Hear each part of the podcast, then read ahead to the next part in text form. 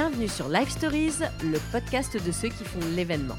Si vous êtes passionné d'événementiel ou simplement curieux de savoir comment organiser un événement réussi, alors ce podcast est fait pour vous. Je suis Agathe Samut, la fondatrice de Committee, et dans chaque épisode, je reçois des personnalités du monde de l'événementiel. Ensemble, nous décryptons les tendances, partageons des bonnes pratiques et des conseils d'experts. Avec Live Stories, vous allez découvrir des histoires inspirantes, des idées novatrices et des astuces pour réussir vos prochains événements. Bonne écoute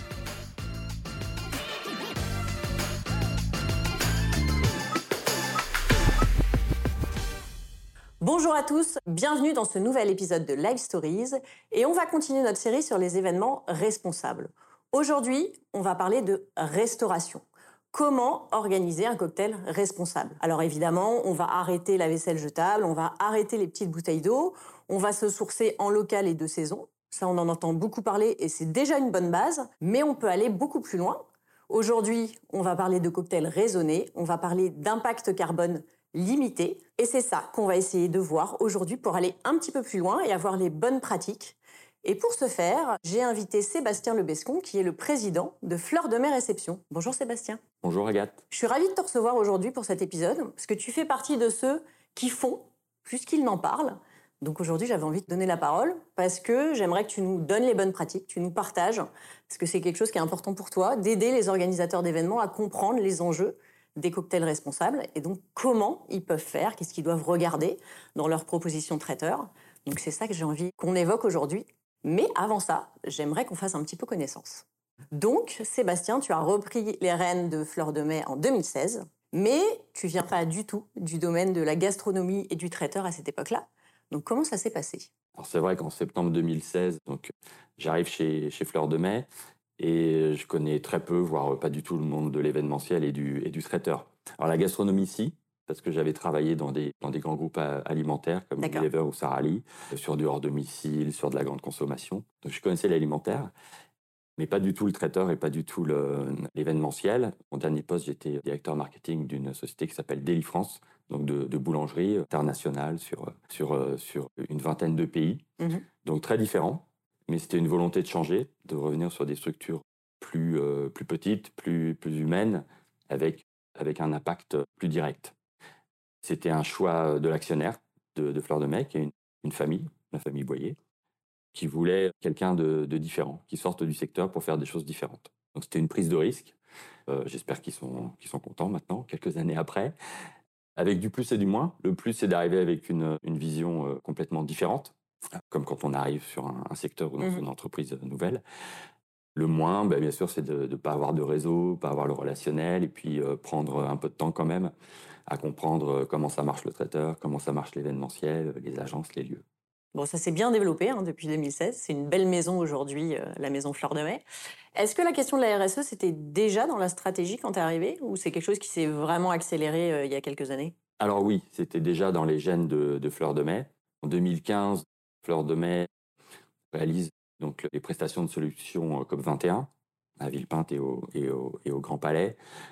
Et ça a vraiment été le début d'un travail euh, d'actions de, concrètes qui se, sont, qui se sont développées petit à petit. Donc, Global Compact de l'ONU, Charte de la diversité, des ruches sur le toit, enfin voilà, des choses petit à petit. Et puis en 2018, on commence à voir apparaître un peu de loin la certification ISO 20121. Donc nous, on décide d'y aller très vite en se disant ça va nous permettre d'apprendre, de nous développer, et puis de mettre un, label, un saut sur l'ensemble des, des, actions que nous avions déjà démarrées. Donc on a fait ça très vite, et en janvier 2019, donc nous étions certifiés ISO 20121. Et ensuite, on a continué on a continué avec, euh, euh, deux, mots d'ordre. Le premier, c'est d'être très concret, c'est-à-dire d'éviter euh, toutes les affirmations ou les engagements un peu flous. Les, nous privilégions, nous voulons, etc. Donc en mettant des chiffres. Et donc pouvoir vraiment montrer que dans nos réceptions, dans nos prestations, nous pouvons avoir un impact positif. Donc ça, c'est le second point. ne pas avoir une RSE punitive, de se dire c'est pas bien, on, fait du carbone, on déplace des gens, on crée du déchet. Mmh Plutôt se dire, on va organiser ce, cocktail qui a un intérêt parce qu'il rassemble des gens pour, euh, pour euh, X ou Y raison. Et comment on peut utiliser cette prestation pour avoir un impact positif sur les gens qu'on va employer, sur les fournisseurs qu'on va faire travailler, sur l'alimentaire qu'on va proposer, tout en réduisant l'impact négatif que l'on peut avoir pour la planète, gaz à effet de serre, déchets, gaspillage, etc. Donc aujourd'hui, vous, en tant qu'entreprise, parce que c'est ça l'ISO 2121, hein, c'est euh, le respect des normes RSE, mais à l'échelle de l'entreprise. Maintenant, il y a l'échelle des événements que vous produisez. Donc, ce que tu nous disais, c'est que vous travaillez, euh, vous, justement, sur cette partie-là, sur l'impact positif et contrebalancer l'impact négatif. Donc, c'est quoi, si on devait euh, réfléchir et résumer, un cocktail responsable? Le cocktail responsable, nous, on considère que dans le choix d'une société de restauration ou d'un traiteur, mmh qui a sept points qui permettent d'offrir une, une prestation plus durable et avoir un cocktail responsable, entre guillemets. Dans ces sept points, il y a des choses évidentes, comme déjà assurer la santé et la sécurité euh, des convives. Donc, euh, bah, respecter les règles d'hygiène, la chaîne du froid, euh, les agréments sanitaires. Mais c'est un point important qui se développe très fort, qui demande beaucoup de travail à toute notre profession, mais qui a un vrai intérêt. Et il faut déjà s'assurer que ça, c'est suivi. D'accord. On a parlé des certifications certification et label, donc ISO 2121, très bien. Donc l'ISO 2121 va certifier un, ce qu'on appelle un SMR, un système de management responsable, mais n'assure pas l'impact, en fait, et les actions. Mm. Donc ça, c'est vraiment euh, un point important. Et il y a d'autres types de labels et de certifications qui peuvent venir compléter. Voilà, vous, êtes, euh, vous êtes Ecovadis, Oui, ça? Par exemple, la médaille, la médaille Ecovadis, euh, nous sommes médaille d'or Ecovadis 2023, qui permet quand même de, de s'assurer d'un certain nombre d'actions mises en place dans mmh tous les domaines, hein, à la fois humains, gaz à effet de serre, déchets, gaspillage, etc. Mais il y en a d'autres également qui existent euh, sur le marché. Donc je pense que ça permet quand même de faire son choix entre les, entre les différents prestataires. Et puis les sujets ensuite, bah, déchets, euh, gaspillage, bien sûr, hein. tri, euh, recyclage, revalorisation, réduction des, des, déchets. On va rentrer dans le détail de tout ça. Voilà. les aspects d'insertion de handicap. Oui. profitons quand même euh, de nos prestations pour faire intervenir dans nos laboratoires en amont et euh, sur la prestation mhm. des personnes éloignées de l'emploi pour des raisons euh, physiques, mentales, sociales. les gaz à effet de serre, comment on limite nos émissions, tous les aspects bien sûr d'achat responsable, donc comme tu disais, acheter plus local, plus labellisé, plus français, mhm. par exemple. Enfin voilà, donc il y a un, certain nombre de points qui pour nous, agglomérés, permettent d'avoir une prestation plus responsable. C'est assez large au final. Donc, on va rentrer un petit peu dans le détail, parce que c'est ça, c'est qu'on veut des choses très actionnables pour les gens qui nous écoutent. Donc, par exemple, la question de l'impact carbone, parce que c'est euh, le sujet un peu du moment. Sur l'impact carbone d'une réception, comme vous vous organisez, qu'est-ce qu'on prend en compte et sur quoi on peut jouer justement pour euh, limiter cet impact? Alors, l'impact carbone, il y, a, il y, a, plusieurs choses. Il y a ce qu'on appelle donc le, le bilan carbone qui est fait au niveau de la société. Oui. Et ensuite, il y a l'empreinte carbone qui est faite donc, au niveau de l'événement. Oui. Donc, euh, Fleur de Mer a fait son bilan carbone 2019-2020. Euh, donc, nous voyons, nous, au niveau de la société, que nous devons faire pour réduire notre empreinte carbone. Mmh Plus de 50% de notre impact carbone est représenté par l'alimentaire. D'accord. On pense toujours qu'il y a des camions, donc ça va être les camions qui vont, qui vont créer l'impact carbone. Non, c'est de loin l'alimentaire. Et ensuite, les deuxièmes postes, ça va plutôt être les déplacements personnels, sur affaires et personnel donc, euh, de, nos équipes. Mmh et la logistique représente euh, moins de 10%. Donc euh, là, il y a tout un travail au niveau de fleurs de mai pour réduire, donc, surtout au niveau alimentaire. Et au niveau alimentaire, bah, c'est essentiellement, sans surprise, réduire la consommation de viande, bien sûr viande rouge et viande, protéines, et plus globalement de tout ce qui, est de source animale. Donc il ne faut jamais oublier tout ce qui est beurre et et fromage. D'accord. Voilà, donc ça, c'est quelque chose qu'on peut faire de deux façons. Soit on le fait de façon radicale en disant, bah, à partir de demain, on fait plus de viande, on fait plus de beurre, on fait plus de fromage. Ça paraît compliqué. Moi, ça je paraît sais compliqué. Pas, mais... Voilà. C'est pas un impact très positif pour nos, nos, clients. Donc nous, on veut toujours rester dans cette notion d'impact positif. On est quand même là pour faire des, des, belles prestations en, en livrant un, un, haut niveau de gastronomie. Donc nous, notre pari, c'est plutôt de, de, travailler en amont, bah, déjà pour améliorer nos recettes sur tout ce qui est végétal et en réduisant la viande, c'est ce qu'on fait déjà. Euh, et deuxième point, avoir une action de, pédagogie euh, vis-à-vis de nos, de nos clients, euh, en montrant notamment des menus raisonnés, en disant, vous voyez, si vous passez sur ce menu-là, vous pouvez réduire de 30 à 40% votre empreinte carbone, avec un peu moins de viande, plus de végétal, moins de fromage. Et au final, on a aujourd'hui, enfin depuis 4-5 ans, des recettes végétales qui sont chaque fois meilleures. Mm. Donc il n'y a pas de, de, de, baisse de la qualité gastronomique. On a même maintenant des, des restaurants végétariens ou végétaliens qui sont, qui sont étoilés. Donc on a une très bonne qualité gastronomique. Accessoirement, c'est un peu meilleur pour la santé. Et donc, on arrive petit à petit dans les discussions à augmenter donc la part du, euh, du, végétal euh, au détriment de, des, des, protéines animales. Mais c'est vraiment le point clé. Il y a un schéma de l'ADEME qui est assez parlant là-dessus sur comment réduire sur un repas euh, l'impact carbone. Et les deux premières marches, c'est réduire la viande rouge et ensuite réduire les protéines animales. C'est là-dessus que vous, vous, pouvez passer votre repas quotidien qui représente en gros 3-4 kilos quand il est avec de la viande rouge à moins de, de 2 kilos à 1,5 kg.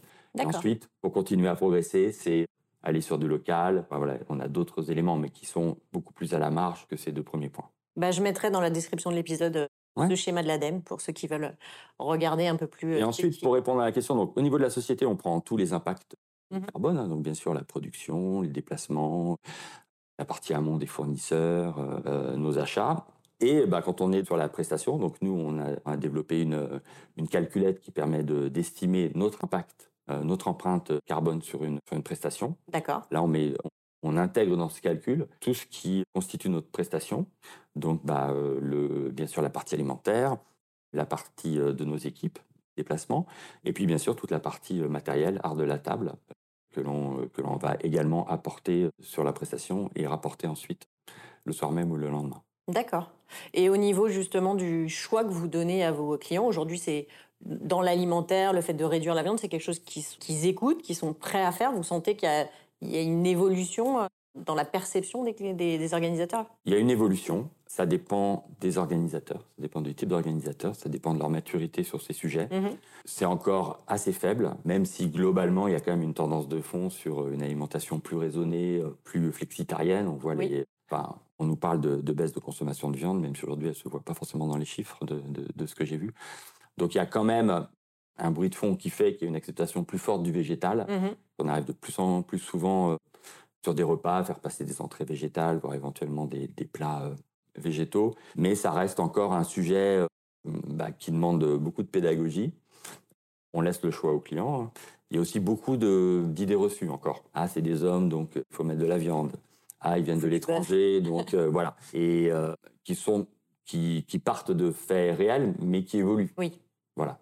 Est-ce que tous les hommes veulent vraiment avoir une côte de bœuf? Je ne sais pas. Voilà. Parce qu'on est dans beaucoup on est encore un peu, oui, c'est ça. Mais ça évolue, euh, ça évolue euh, progressivement.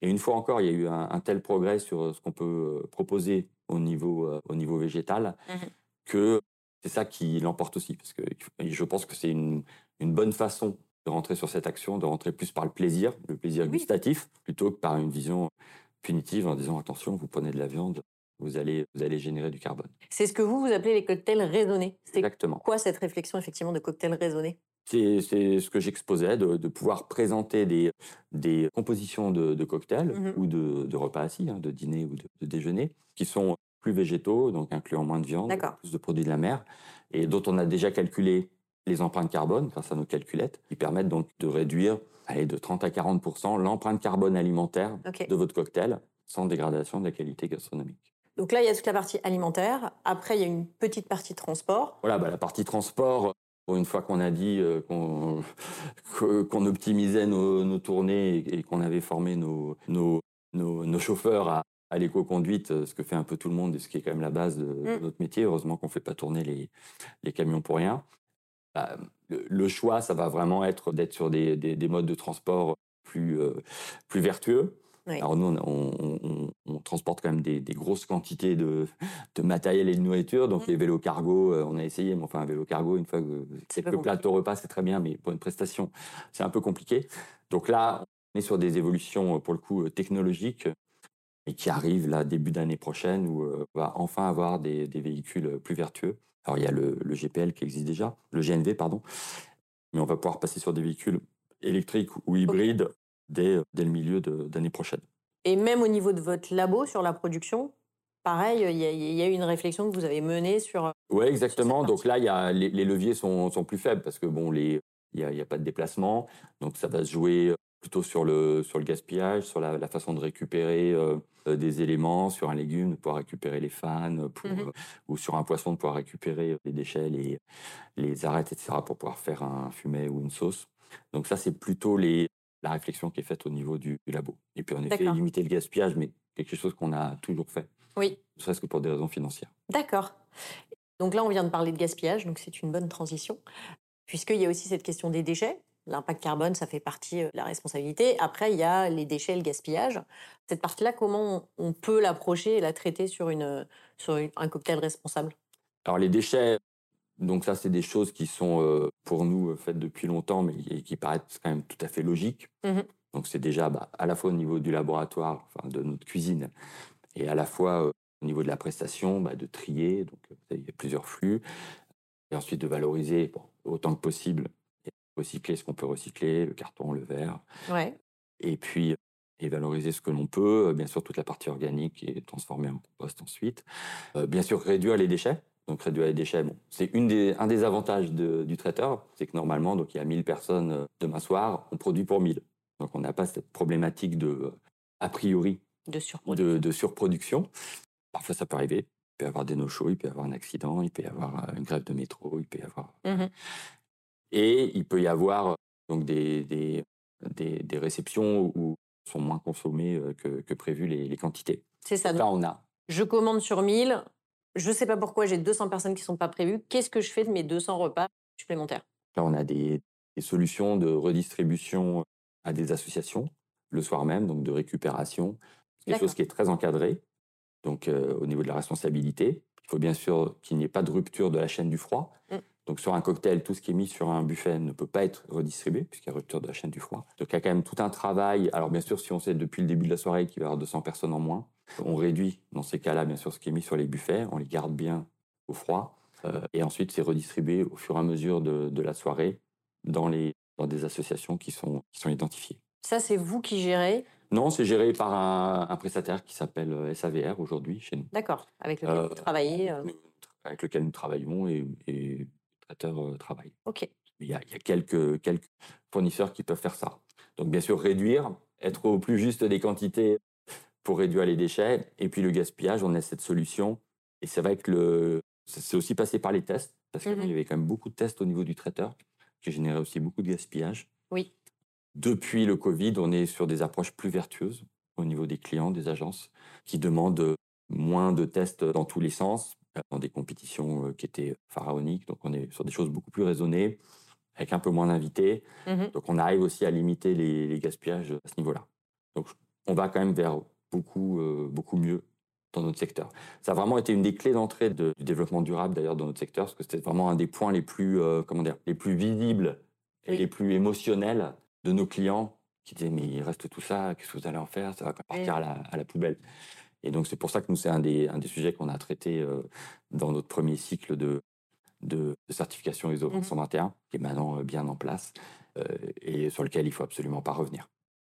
Ok, donc là, on a vu impact carbone, déchets. Maintenant, il y a une autre partie dont on parle un petit peu moins et qui pourtant, je pense, sur notre secteur a besoin d'avancer sur ce sujet-là, c'est la partie inclusion. Donc, j'avais rencontré lors d'un précédent épisode de Live Stories Grégoire Decaux, qui est qui a l'agence Inspirience, qui a aussi créé ce qui s'appelle les passerelles événementielles, donc qui permet de mettre en place du personnel en situation de handicap sur des événements, donc que ça soit à l'accueil, au vestiaire, sur des contrats courts en fait en partenariat avec des agences événementielles.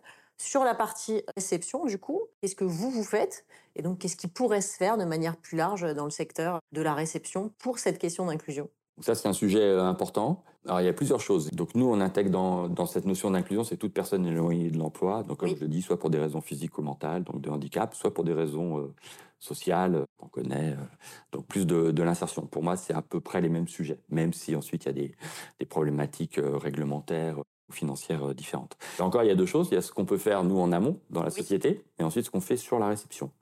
Ce qui a vraiment changé, je pense, depuis le, le Covid, c'est qu'il y a beaucoup moins de barrières à avoir des personnes en insertion sur les prestations.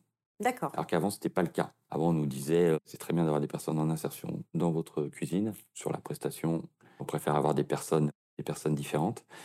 Aujourd'hui, c'est très accepté. Voilà. Donc, il y a le premier travail qui est en effet déjà, et de la même façon euh, pour les agences notamment, euh, il y a eu tout un travail qui a été fait avec justement Grégoire et, Nicolas Turpin au niveau de, l'événement, oui. sur déjà bah, comment on fait pour avoir de l'insertion au niveau de nos sociétés. Oui. Traiteurs, lieux, agences. Donc ça, c'est le premier point. C'était quelque chose qui était déjà assez avancé au niveau traiteur, notamment au niveau du, de, nos cuisines, où on peut avoir un certain nombre de tâches sur lesquelles on pouvait avoir de, l'inclusion. Ça, mmh. c'est quelque chose qu'on commence. D'ailleurs, quand je dis un certain nombre de tâches, c'est vraiment pas seulement au niveau des cuisines, c'est aussi bien sûr au niveau des, au niveau des bureaux. Donc ça, c'est quelque chose qui, a, qui, qui continue. Sur prestation, donc comme je disais en introduction, on souhaite avoir des choses concrètes. Nous, ce qu'on pense, c'est euh, qu'au-dessus de 300 convives, donc au-dessus de 300 convives, vous allez avoir environ euh, euh, au moins 10 mètres d'hôtel, enfin environ, sur une prestation. Sur un cocktail, on intègre 10% de nos équipes en insertion ou en handicap. Bien sûr, sans différenciation. donc, c'est des personnes qui sont intégrées dans nos équipes, qui sont formées, que l'on forme en amont. Donc, pourquoi 10% Pourquoi pas plus? Nous, on estime qu'à 10, alors c'est peut-être 15, la réalité c'est peut-être 20, je ne sais pas encore. En tout cas, nous, on fait depuis un an 10, un an et demi. Euh, ça marche très bien, des fois on pousse à 15. Il n'y a pas d'impact sur la prestation. Donc, euh, à la fois parce que c'est des personnels formés, mmh qui sont très compétents, et à la fois parce que nos équipes aussi euh, savent travailler, accompagner, il n'y a pas du tout d'impact sur la, sur la prestation. Donc, le, le convive, le client est au courant, mais le convive, sauf si le client veut le dire, ce qui arrive parfois, le convive donc, qui est dans la prestation euh, ne va pas dire, oh là, cette prestation, euh, quelque chose qui ne va pas. Ensuite, on peut aller plus loin. On a même été des fois sur du 50-50, avec des personnels avec des handicaps assez lourds, euh, d'autisme, de, mmh de, trisomie. Là, c'est une autre histoire. Là, on est vraiment, cette fois-ci, il y a un impact sur la prestation. Ça se voit, ça se ressent. Il y a des postes qui peuvent être ralentis, notamment les postes boissons. Mais là encore, c'est quelque chose qui est assumé. Enfin, la prestation dont, je vous parlais, c'était pas une société et le président qui a pris la, la parole en introduction euh, l'assumait complètement. Donc c'est vraiment un choix. Nous, ça nous va très bien, on adore. Mm. Mais c'est une autre, c'est une autre histoire. Nous, on pense que intégrer de 10 à 20% des équipes de service, de cuisine sur prestation, sur de l'insertion et de handicap, à partir du moment où on l'a bien travaillé en amont avec de la formation, n'a pas un impact visible pour le, pour le convive. Donc il faut le faire. Une fois encore, on revient sur l'impact positif. Comment on fait pour que bah, nos prestations et un impact positif pour des personnes qui sont éloignées de l'emploi. Bien sûr. Bah, on, est, on est pourvoyeur d'emploi hein, dans l'événementiel, euh, donc il euh, faut aller chercher des, des ressources, accompagner. Tu fais partie du, des traiteurs événementiels de Paris et vous avez créé la participation éco-sociétale. Exactement. En fait, c'est une, une, belle idée euh, qui a, démarré avant le Covid, donc qui a été un peu perturbée, bien sûr, par les, par les années 2020-2021 que nous avons connues. En fait, l'idée, c'est de, de, se dire, euh, prélevons cette participation euh, sur un nombre de convives, sur chacune mhm. de nos prestations. D'accord. Donc sur quelque chose d'assez indolore. Donc on parle de 10 centimes par 10 euh, centimes d'euros par convive. Donc vous imaginez sur une prestation de 1000 personnes, ça fait 100 euros, quelque chose qui est assez indolore. D'ailleurs, de, mémoire, aucun client depuis ces années n'a demandé à la, retirer. Donc j'en profite pour faire une petite parenthèse. Pour moi, tout ce qui est récupération des non consommés, insertion, participation éco-sociétale, il y a une grosse différence entre mettre une page dans un devis en disant c'est en option, ou l'intégrer dans son chiffrage. Et là, ou vraiment donc dans la proposition de base financière, puisqu'à un moment on parle quand même d'argent. Bien sûr.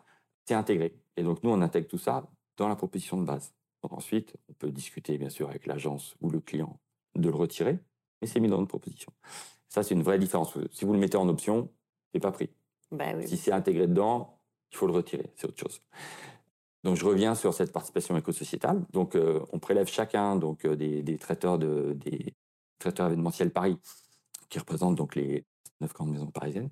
On, prélève 10 centimes et on, les abonde. Chaque, chacun des traiteurs remet 10 centimes de sa poche. Bah, ça c'est vraiment quelque chose auquel on tenait parce qu'on trouve que c'est quand même très bien d'aller prélever chez un client 10 euh, centimes, mais si on n'abonde pas, pourquoi le client donne 10 et, pas nous? Mm. Ce qu'on voit dans les hôtels notamment où on, on nous prend un euro pourquoi on donnerait un euro si l'hôtel ne donne pas un euro Donc là, on, a vraiment tenu à l'abonder. Et ensuite, on le redistribue à une, une association ou une société qui travaille dans des... Donc là, ça a été de l'insertion. Donc on a, on a travaillé avec la, société Ares, qui est un des grands noms de, l'insertion. Mmh Donc on a pu euh, distribuer un, chèque dont j'ai plus le montant total en tête, mais qui est de l'ordre de 120 000 euros, je crois. D'accord. Sur une année, sur une année pleine, on pourrait même faire euh, un peu plus. Et donc on, l'a fait euh, pour démarrer avec Arès et là on est euh, aujourd'hui collecte pour France Handicap. Ok. Avec cette idée de bah, toujours de l'insertion et, du handicap mmh sur, des, sur des, sociétés ou des structures avec lesquelles on travaille également en parallèle pour, euh, pour intégrer du, du personnel. Donc ça permet, voilà, c'est un petit, une petite chose qui au final, vous voyez, fait une somme quand même très, très conséquente. Donc c'est une, une des fiertés de, notre collectif. Et voilà, c'est dans ce genre d'initiatives qui vont faire que bah, les choses avancent Exactement. Et, et, ça transforme un peu. Sur cette question de dire c'est intégré dans le devis ou c'est enlevé, aujourd'hui c'est quelque chose qui est relativement bien accepté quand même par vos clients. Alors, c'est oui, c'est très accepté, voire même on peut avoir des agences ou des clients qui pénaliseraient des, notamment des traiteurs, je parle de, ce, que, je connais le mieux, mmh qui ne l'auraient pas intégré dans leur devis, enfin, qui l'auraient mis en option. En disant, mais si on fait une prestation, je sais pas, pour, pour 3000, un cocktail pour 3000 personnes, et que la, récupération des non consommés n'est pas intégrée dans le devis, c'est, enfin, on peut pas faire ça en, 2023. Bah, il y a un trop gros risque. Il faut que ça devienne effectivement des, des réflexes. C'est l'objectif. Hein. Alors pour revenir sur, sur, la notion de la récupération des non consommés, c'est évident que sur un repas assis, ça enfin, pas d'intérêt, déjà mmh parce que bah, les, c'est souvent dressé à l'avance. On ne peut pas, comme je vous disais sur la rupture de, chaîne du froid, normalement sur un repas assis, on a, bah, vous avez un entrée, un plat, un dessert. Les réductions de consommation sont quand même quasi, quasi nulles. Voilà. Et ensuite, sur certains types de prestations, on peut se dire qu'il n'y aura pas de variation. Mais aujourd'hui, nous, on considère qu'au-dessus de 300 personnes d'invités, on doit avoir des systèmes de récupération des non consommés.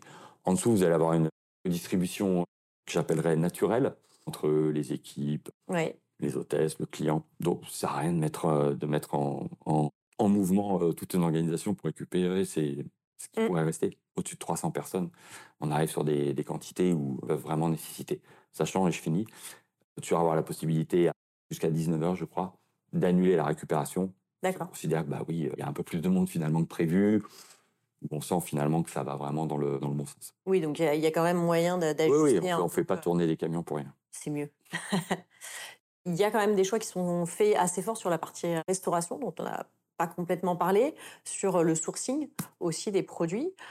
Donc moi, ça m'intéresserait que tu, nous racontes un petit peu cette partie, ces choix alimentaires. Et la question qui vient derrière, c'est de se dire, on a parlé de tout ce que vous mettez en place d'un point de vue responsable. Est-ce qu'on arrive avec tout ça à voir quand même des prix qui sont compétitif par rapport à ce qui se fait aujourd'hui sur Paris?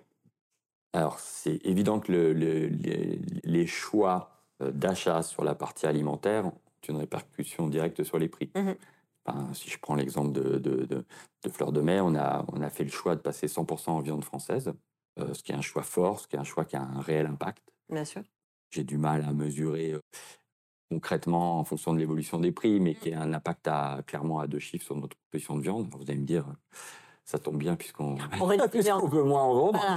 Mais c'était pas l'idée. L'idée, c'était vraiment de se dire, bon voilà, sur la viande, euh, toutes les raisons que, que, tu connais, euh, il y a un vrai intérêt à rentrer sur du, du 100% français, que ce soit sur la partie euh, gaz à effet de serre, sécurité alimentaire, etc., qualité.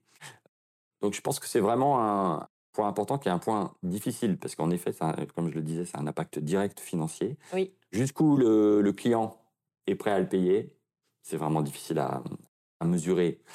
Est-ce que l'on gagne des dossiers parce qu'on a 100% de viande française? Je ne pense pas. Ensuite, c'est une petite brique mm. qui s'additionne au fait que voilà, 100% de notre thé, notre chocolat et, et notre café est en, en commerce équitable qui s'ajoute à voilà, un certain nombre d'engagements de, de, sur du français, sur du labellisé, sur du local, le local n'étant pas toujours très facile à gérer quand on est à Paris, facile à gérer en province.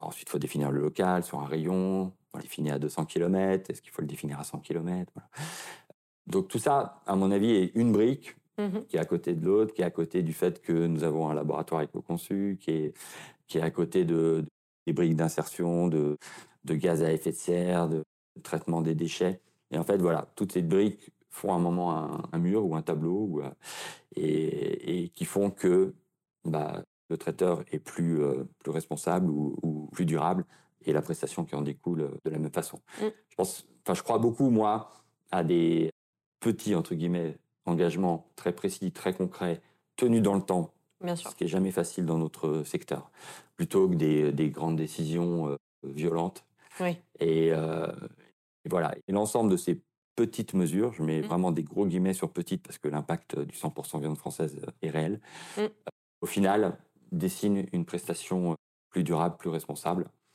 et permet bah, d'associer euh, quand même la beauté de notre, de notre métier, de, de, faire des très belles prestations en offrant un plaisir gastronomique avec une très belle scénographie, un très beau service. Bien sûr. Avec euh, un engagement de que cette prestation euh, soit donc moins mauvaise pour la planète. Mm. Et un impact positif. Oui, c'est le, plaisir de la gastronomie du moment. On n'en a pas trop parlé aujourd'hui, mais c'est la base du, du métier, c'est la base de ce qu'attend un organisateur d'événements, quand il va venir voir un traiteur, c'est déjà qu'au niveau de l'assiette, du visuel, il y ait une histoire de raconter. Mais ce qui est intéressant aujourd'hui, c'est ce qui se raconte aussi autour et l'impact de ce qu'on est en train de, de, créer. On en a parlé un petit peu au début de la question des labels, donc le l'ISO 2121. Vous, vous avez fait le choix justement d'aller un petit peu plus loin chez Fleur de Mai avec Ecovadis. Est-ce que tu peux juste nous expliquer, parce que c'est un label qui n'est pas bien connu euh, dans, nos métiers? Oui, alors il y a des, des, vraies différences. C'est-à-dire que ISO 221, c'est une certification qui est très, euh, très cadrée par un, mmh un, système avec des audits. Donc là, nous, nous avons le mois prochain notre, sixième audit euh, ISO 221, des audits très poussés. Euh, Ecovadis, c'est un autre système. Donc, c'est un, un, système de. En fait, c'est une société qui s'est créée il y, a, il y a quelques années avec l'idée de dire, euh, bah, plutôt que chacune des sociétés essaye de mesurer le degré de durabilité, de responsabilité des acteurs, nous, on va le faire et ensuite, on va leur euh, vendre ou leur donner accès à, cette, euh, à ce, à ce, ce label mmh qui va leur permettre de, de, de, mesurer. il y a plusieurs niveaux. Donc, il y a degré ultime qui est le, le platinum. Donc, quand vous êtes or, c'est que vous êtes dans les 5% des sociétés les plus responsables. D'accord. Vous êtes catégories confondues. Alors certains vont dire oui, mais c'est pas une certification, euh, ça n'a pas été. En effet, il n'y a pas d'auditeur qui passe, etc. Qui étant, donc ceux qui disent ça doivent, quand même aller regarder le questionnaire. C'est quand même un questionnaire assez, assez difficile, assez précis. Mmh Toute euh, affirmation doit être prouvée par des documents. C'est quand même assez, euh, assez bien fait. Voilà. Ensuite, il y a d'autres, d'autres systèmes qui existent. Une autre certification qui s'appelle Bicor, par exemple. Tout à fait. Qui est encore assez faible en France, mais qui progresse. Mmh qui n'est pas encore trop arrivé dans le monde de l'événementiel, à part euh, quelques fournisseurs, qui là est beaucoup plus sur l'impact. Ensuite, il y a d'autres choses, euh, entreprises à mission. Euh, voilà, je pense qu'il y, y a, tout un, panel qui compte, c'est de le faire sincèrement. Et ça donne quand même des jalons, des repères pour les clients, pour les partenaires. Je pense qu'aujourd'hui, ISO 521, c'est bien, mm. c'est absolument nécessaire, parce que ça structure donc le, le, système de management qui va permettre justement grâce à une amélioration continue à se développer. C'est mmh comme ça qu'on le voit. En revanche, c'est grandement insuffisant puisque ça parle très peu des impacts. Euh, c'est comme ça qu'on arrive à un système que la Coupe du Monde euh, ou des Grands Prix de Formule 1 sont ISO 221. Mais c'est quand même un bon système et s'il est fait euh, une fois encore avec une certaine sincérité. Et s'il est bien au centre de la, société, c'est très puissant. Voilà. Donc, euh, je dirais, bah, c'est un peu comme euh, toute, création humaine, ça dépend de, de, l'usage qu'on en fait. voilà. Mais euh, c'est un très bel outil qui a amené probablement à, à, se modifier, puisque vous mmh savez qu'il y a des, des, projets de, modification et, et, la France est plutôt en avance sur ces, sur, ces, sur ces sujets.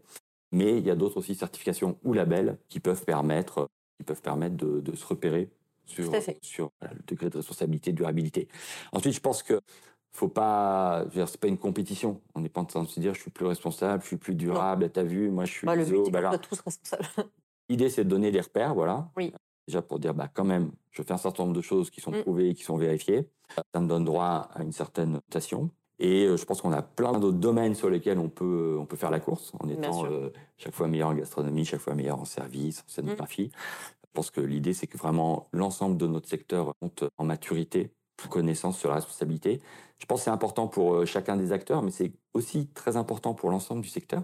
Bien sûr. Parce qu'à un moment, nos clients donc, euh, qui décident des investissements, et ils vont commencer, enfin, je pense qu'ils ont déjà commencé, à regarder quand même quand ils mettent des investissements de communication, puisqu'on est quand même dans, ce, dans cette grande sphère-là, du degré pour le coup de responsabilité ou de durabilité des, de, de leurs investissements. Donc euh, Déjà, on le fait parce qu'on y croit. Ensuite, on le fait parce qu'on a chacun besoin de progresser. Et je pense qu'on le fait aussi parce que il en va euh, de l'avenir mm. de, ce secteur. Aussi. Bah, ça va dans le sens de l'évolution, euh, voilà, que notre secteur puisse avancer. Je pense qu'au niveau euh, des réceptions du, de la partie cocktail, ce qu'on vient de se dire, c'est qu'effectivement, les labels, c'est important. Et les certifications, ça permet de donner un cadre à l'entreprise. Ça permet pour les organisateurs d'événements de se situer. Après, il faut aller plus loin. Mm. C'est le sujet hein, de, tous ces épisodes de Live Story, c'est de savoir c'est quoi les bonnes questions à poser, qu'est-ce qu'on doit regarder pour aller plus loin avec son traiteur, pour bien comprendre qu'est-ce qui est fait concrètement. Et c'est ça qui est le plus important, c'est concrètement c'est quoi, c'est quoi les actions. Donc j'espère que déjà voilà, on a, on a réussi à, brosser le tableau, de se dire c'est quoi un cocktail responsable? Donc déjà merci euh, d'avoir participé et d'avoir partagé ces bonnes pratiques. Moi je finis toujours mes interviews avec quelques questions un petit peu plus personnelles.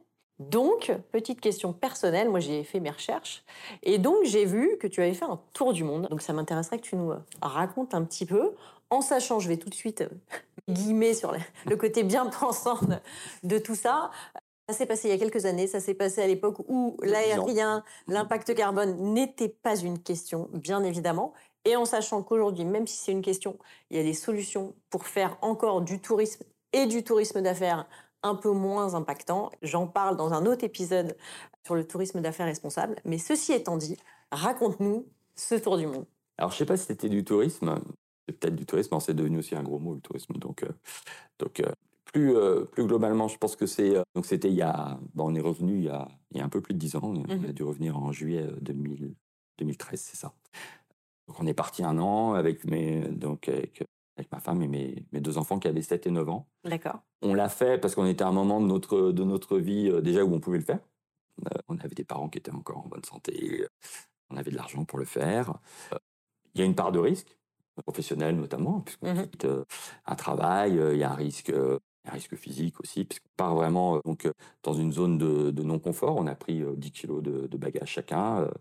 À l'époque, on n'a même pas pris de téléphone portable. Donc, on a fait cette année-là sans téléphone portable. Donc, pour vraiment être euh, déconnecté. Enfin, pour être vraiment. C'est rigolo parce qu'on dit déconnecté, alors qu'en fait, on n'a jamais, euh. jamais été autant connecté à, ensemble et à ce qu'on faisait. Mm. Mais euh, donc voilà, on était officiellement déconnecté. Mm. Non, on l'a fait pour, je pense, pour deux raisons.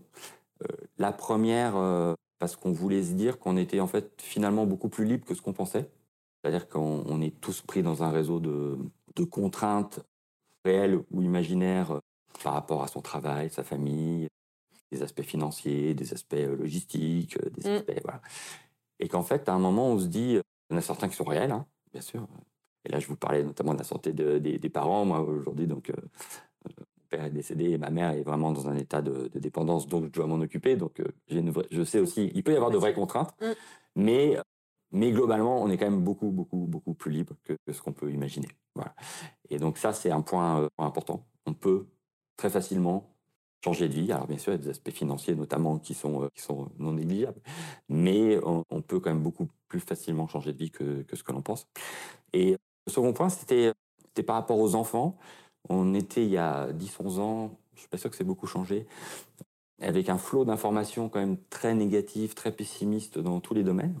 Euh, notamment sur l'humain. On a l'impression quand on, c'est vrai quand on, lit les journaux, euh, quand on regarde la télé, que alors bien sûr il peut y avoir des catastrophes naturelles comme comme en ce moment, mais voilà les humains c'est soit donc euh, soit la guerre, soit des attaques, soit l'insécurité, mmh. soit des, des magouilles. Et en fait, nous, ça correspondait pas vraiment à notre expérience humaine, en tout cas à ce qu'on était et, ce qu'on, et les gens qui étaient autour de nous. Et en fait, on voulait recréer aussi un peu d'optimisme par rapport à nos enfants et de leur montrer que bah, on allait rencontrer des, milliers de personnes et que, qui verraient qu'en fait 99,9% des gens qu'on allait rencontrer étaient, étaient déjà proches de nous dans euh, leur, façon de, de comment dire d'appréhender la vie. Mmh bah, qu'à un moment, bah, voilà, ils voulaient, euh, ils voulaient avoir un toit, ils voulaient euh, avoir à manger, ils voulaient que leurs enfants aillent à l'école. Enfin, alors bien sûr avec des degrés différents. C'est-à-dire quand on était aux Philippines, c'était, c'était un, degré de confort certainement plus faible, mais en fait, ils avaient les, les besoins essentiels identiques à nous et qu'ils étaient pour la plupart très heureux dans, cette partie-là. Et que, euh, voilà, on n'avait pas tombé sur des, brigands, des, ça? C'est ce qui s'est passé. On a eu une ou deux expériences plus, un peu plus compliquées, mais globalement, ça, on a vraiment eu, bien sûr, fait des rencontres euh, euh, fabuleuses.